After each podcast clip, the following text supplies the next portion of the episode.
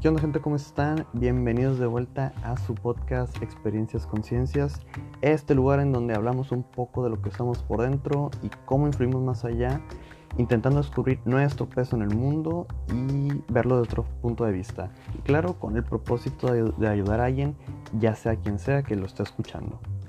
¿Cómo están gente? Bienvenidos de vuelta otra semana, otro tema y esta vez siento que tengo la capacidad de llegar más profundo más lejos de lo que estoy acostumbrado a hacer, ya que la idea que tengo para hoy me interesa bastante y es un tema que siento que puede ayudar a bastante gente. Pero para introducir el tema voy a tomar un poco de referencia eh, una frase o una parte del capítulo pasado en donde mencionaba el cómo recibir comentarios. La mayoría del tiempo debería ser algo que se nos resbale, algo que no nos afecte, o que simplemente pudiéramos verle la parte constructiva aun cuando parezca muy difícil. Pero realmente es posible siempre verle el lado bueno a todas las cosas. Sí y no, porque siempre hay una parte que podemos construir y siempre otra que mejorar y otra que realmente no nos llegue a afectar. Pero no es algo que sirva de igual forma para todas las personas ya que es muy importante recordar que no todas las personas tenemos el mismo autoestima para autovalorarnos o darnos como esa palmadita en la espalda de vernos de una manera constructiva y decir que estamos mejorando, ya que la autoestima no está generada o no la, no la percibimos de la igual manera todos. Por ejemplo, siempre he creído que la autoestima es muy compleja para alguien que duda de su propia capacidad y en muchas de las ocasiones es tardado llegar a un punto en el cual creemos en nosotros mismos, de lo que podemos lograr, de lo que podemos aportar a los demás. Porque no todas las personas nacemos con esa facilidad de poder desarrollar esa valoración con, con tanta facilidad.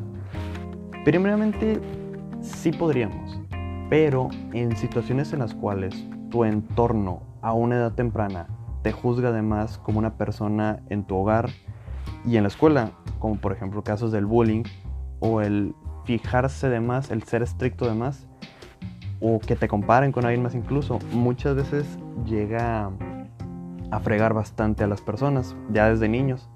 Por ejemplo, hay comentarios que parecen simples, que los adultos muchas veces de morritos o de morritos nos pudieron haber llegado a hacer, y son detalles simples, chiquitos, pero muchas veces comienzan de manera inconsciente a hacer que dudemos de nosotros mismos. Y así como hay personas, es un contraste muy raro, porque así como hay muchas gentes que nos pueden llegar a afectar con sus comentarios, no hay tantas que nos lleguen a apoyar con comentarios positivos nuestros, ya que incluso hay personas que desgraciadamente no crecen con esa, con gente apoyativa, constructiva, que les recuerden lo valiosos que son. Por lo que muchas veces crecemos con esa dificultad porque esos traumas o esos comentarios que realmente se generaron como una inseguridad dentro de nosotros, se torna muy complicado el creernos capaces de algo. Porque todos crecemos con inseguridades, las personas, todos tienen inseguridades.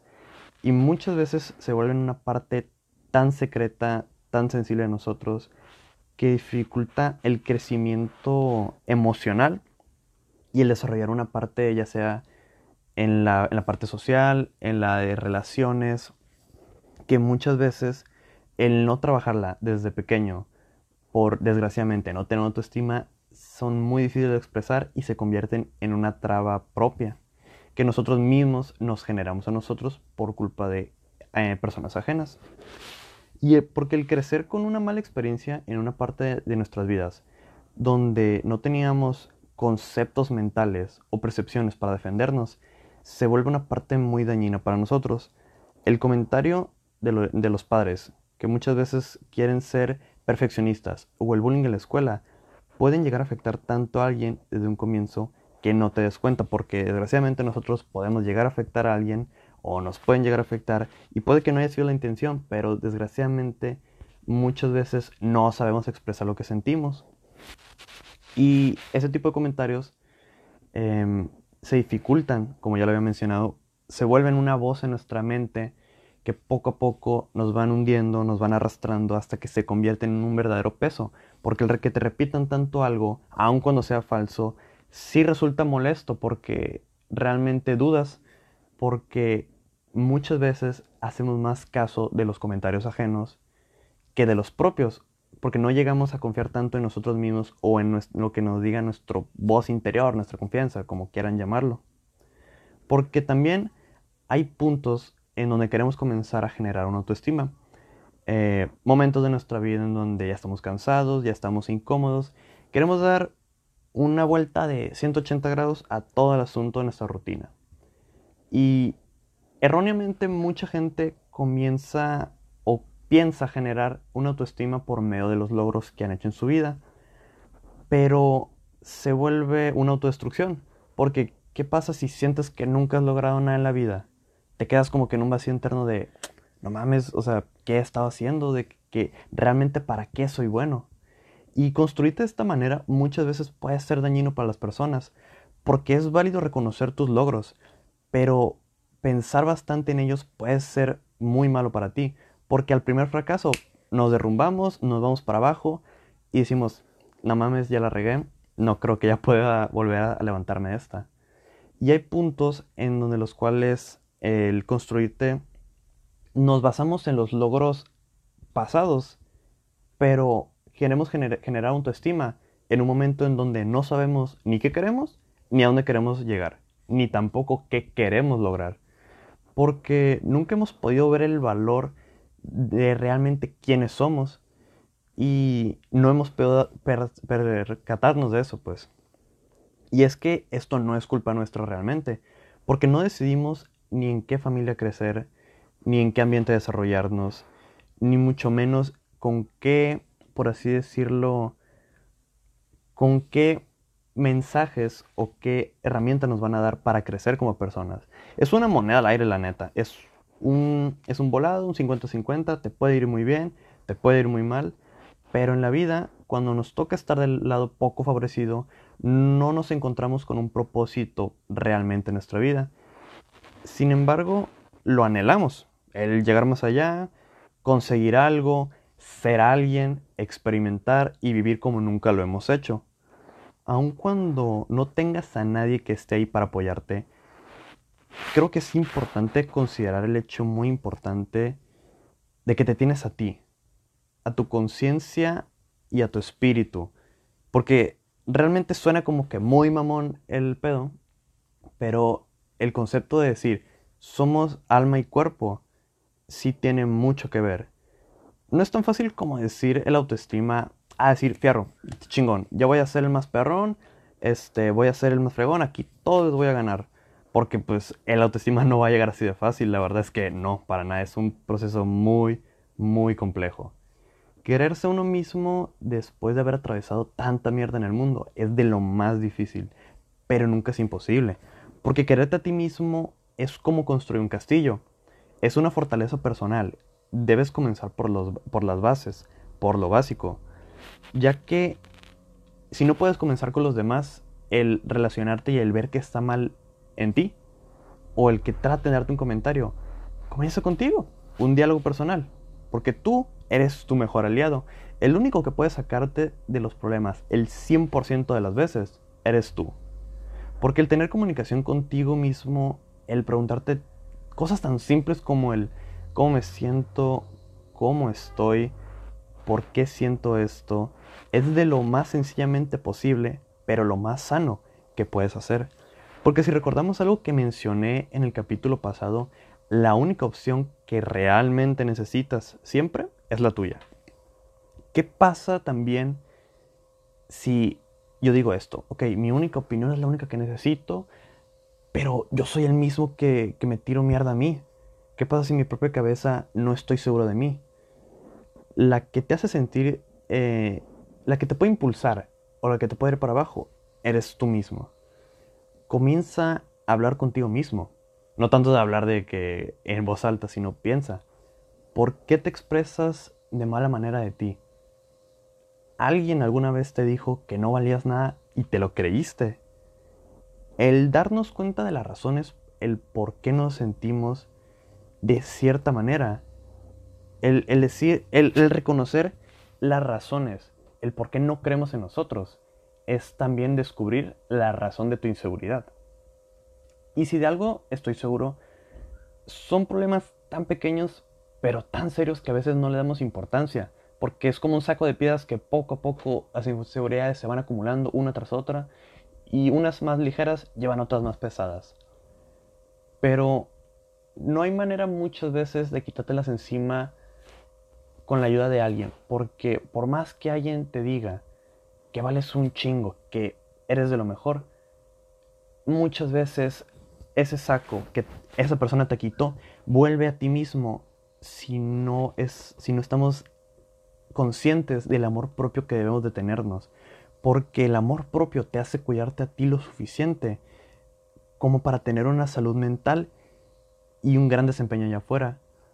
Porque el tener salud mental muchas veces es lo más sencillo, pero lo más fundamental que necesitamos para tener un buen desempeño en las actividades, en la escuela, en el trabajo, con tu pareja, con tu familia, porque puedes estar haciendo lo mismo, pero si hay algo en tu mente que no te deja estar a gusto, es muy difícil que disfrutes las cosas de igual manera. Si lo que queremos es un gran cambio en nuestra forma de percibirnos a nosotros y el ambiente, debemos primero reconocer nuestros sentimientos ante alguna situación. Si queremos, por ejemplo, eh, mejorar en un aspecto físico, uno social, primero debemos entender el por qué nos sentimos así. Es cuando comenzamos a ver un objetivo, empezamos a notar a dónde queremos llegar, el cómo lo haremos, es una, es una variable porque no todos tenemos la misma vida, no son las mismas situaciones. Y sin embargo, tenemos algo en común todos, y es que los cambios comienzan por uno mismo. Desde el momento en que aceptamos que somos de una manera en específico, también reconocemos a dónde podemos llegar, hacer cuanto más de verdad el, las ganas de querer salir adelante que el que se lo plantea y solo lo deja en un pensamiento. Convertirnos a nosotros mismos en nuestra prioridad más importante hace reconocer a tu vida lo que es bueno y lo malo, porque comienzas en un parteaguas de decir, ok, yo quiero llegar aquí, pero necesito esto y esto solo me está afectando. Y ahí es cuando comienzas a separar las cosas buenas de, de las malas. Entre lo que dejaras de hacer y descubrir nuevas actitudes, comienzas a tomar una actitud distinta. Porque recordemos que el, tomar cambios significa muchas veces el alejarnos em, de ciertas cosas, de gente negativa, de actividades, de vicios que realmente no te van a traer ningún beneficio. Y, es importante recordar que aun cuando te sientas distinto, es recordar que este cambio mental que quieres hacer lo haces por ti y para ti. Porque si de verdad quieres comprometerte contigo mismo en el cambio, mm, tu cambio mental debe pasar de ser una idea y un recordatorio a ser una necesidad. El tener claro por qué quieres dejar de ser como antes y cuando tú estás preparado para comenzar ese cambio. Porque aun cuando parezca sencillo, aceptemos el hecho que al principio todos dudamos si en verdad podemos hacerlo o si en verdad vale la pena dejar ciertas cosas de lado. Porque la frase que muchas veces decimos con nosotros mismos o vemos en redes sociales, extraño quién era, un, un típico tuit de extraño mi vida de antes. Cuando comienzas a cambiar es muy normal que te extrañes a ti, a tu persona, en una época pasada, pero es que realmente no te estás extrañando a ti, estás extrañando ser feliz. Porque sí, es posible que en un pasado hubo personas, hubo actividades, hubo sucesos que te, hayan hecho feliz. Pero todo es un ciclo, todo se acaba. Y comenzamos a acostumbrarnos tanto a esas cosas y nos da miedo alejarnos de todo. Y eso aun cuando no nos trae nada bueno, no queremos alejarnos de ella. Y comienzan a pasar de ser algo bueno, algo de provecho, hacer un vicio y una carga en nuestra vida.